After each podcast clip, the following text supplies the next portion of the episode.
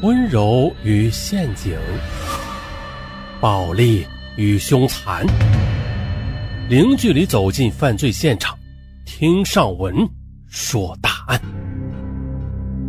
本节目由喜马拉雅独家播出。二零一一年四月的一天晚上，江苏一所大学旁的公园里发生了一场决斗，三个男生一起打另外一个男生。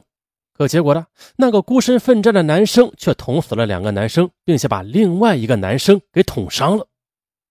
警方调查后，惊讶的发现，这三个男生啊，居然是同一个宿舍的同学。那这亲密室友为什么会发生血战呢？随着警方调查的深入，一起把大学生宿舍当成激情恋爱赛场，最终引发血案的故事浮出了水面。李汉平。出生于安徽的一个农村家庭，父母省吃俭用，一心啊只想供儿子读书。李汉平呢也没有辜负父母的期望，学习成绩一直是名列前茅。二零零八年九月，他以优异的成绩考取了江苏的一所大学，啊，考上大学了，这下好了，远离了父母的约束，摆脱了学业的压力。李汉平在大学校园里的生活顿时也变得轻松起来。二零零九年四月底的一天。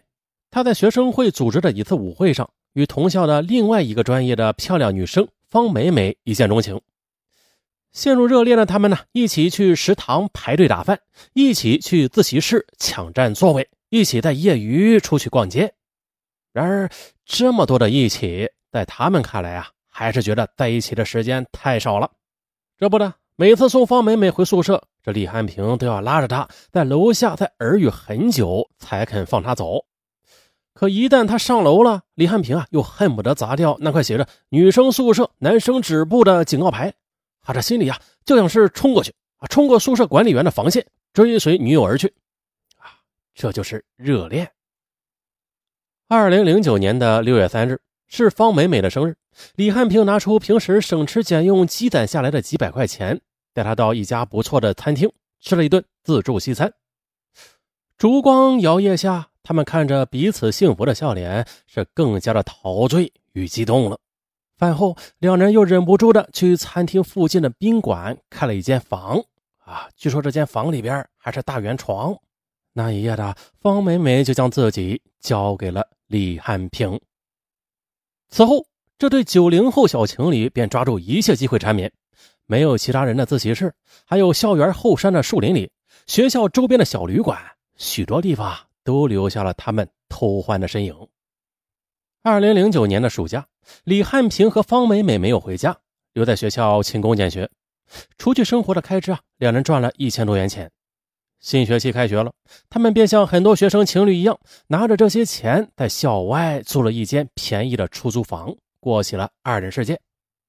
然而啊，这两人同居没多久，就发现了二人世界不好过。啊，昂贵的生活费用让他们感觉压力很大，两人很快的连房租都承担不起了。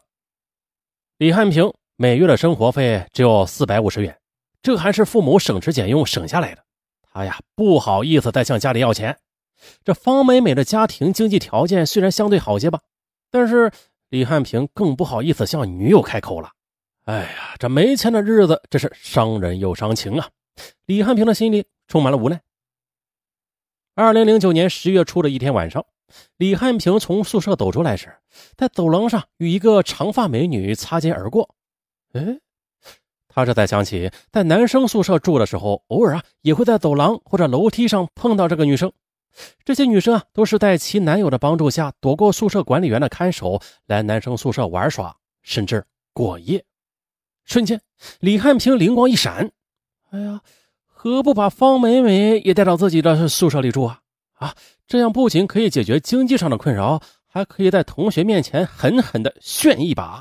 嘿，就这么玩可是当李汉平把搬进男生宿舍同居的想法告诉方美美时，方美美立即反对了。喂，你把我塞到这么多男生的眼皮子底下，我得有多难看呢？可李汉平却怂恿道：“哎呀，正是因为人多。”啊，所以啊，才更刺激啊！嗯，怎么样？哎呀，这李汉平的话呀，竟然令方美美有些心动了。随后，方美美又向几位住校的闺蜜打听，得知了，在大学校园里啊，女生住在恋爱中的男生宿舍中已经是普遍现象了。最后，方美美妥协了。（括弧啊，这是哪所大学啊？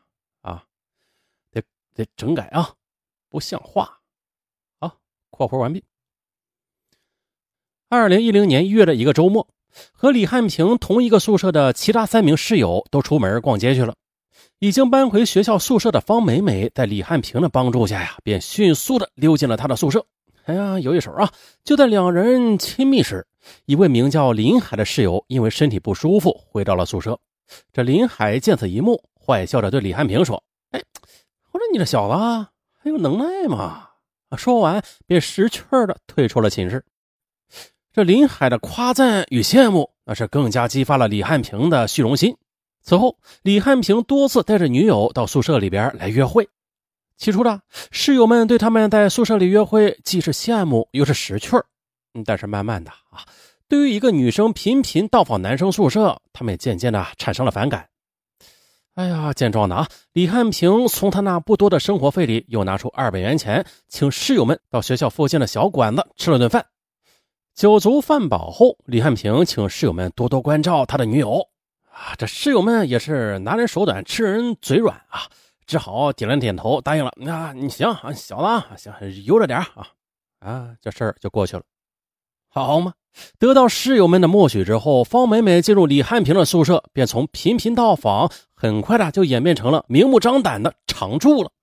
哎呀，方美美就在李汉平的架子床边挂起了一层厚厚的帘布，竟然呢就这样筑成了一个封闭的爱巢。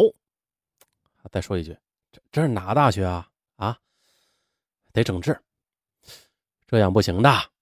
男生宿舍多出一个女生，男生们常常还是难免遭遇尴尬的。这不，二零一零年四月底的一天下午的，室友冯启文正在宿舍里边换衣服，准备出去打球赛。岂料的，当他把自己脱得精光之时，李汉平牵着方美美的手便推门而入了。哎呦，冯启文就迅速转过身去。啊！用用手捂住，啊！立刻的套上了运动服。方梅梅和冯启文都羞得满脸通红的，尴尬的不知道说什么好了。李汉平打破尴尬，啊，兄弟啊，在女生面前你要注意点形象啊！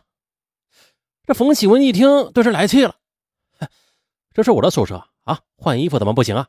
说完，他狠狠的瞪了方梅梅一眼。也就是在此事发生之后，室友们便开始刻意的回避方梅梅。每个人都像李汉平的床铺一样挂起了布帘子啊，防止自己的隐私暴露。就这样的，在室友们的小心翼翼的回避下，这日子还算平静吧。但是这种安宁并没有维持多久的。一天中午，林海的老乡到他们宿舍里来玩，正巧的，李汉平和方美美去食堂吃饭了。这老乡一进屋就看见了这卫生间里边挂着一件呃异常显眼的胸罩，哎呀，不禁愕然啊！随即便笑着对林海的室友说：“哟，哎，你们这是谁的呀？还蛮重口味呢！你们谁的这是？”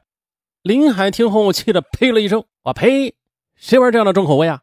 这是我们室友李汉平女朋友的。”林海的话一出口，其他两个室友也愤愤不平，纷纷的将方美美住进宿舍之后的诸多不便与烦恼全部倾倒出来，啊，大家七嘴八舌，你一言我一语，将两人使劲的声讨了一番。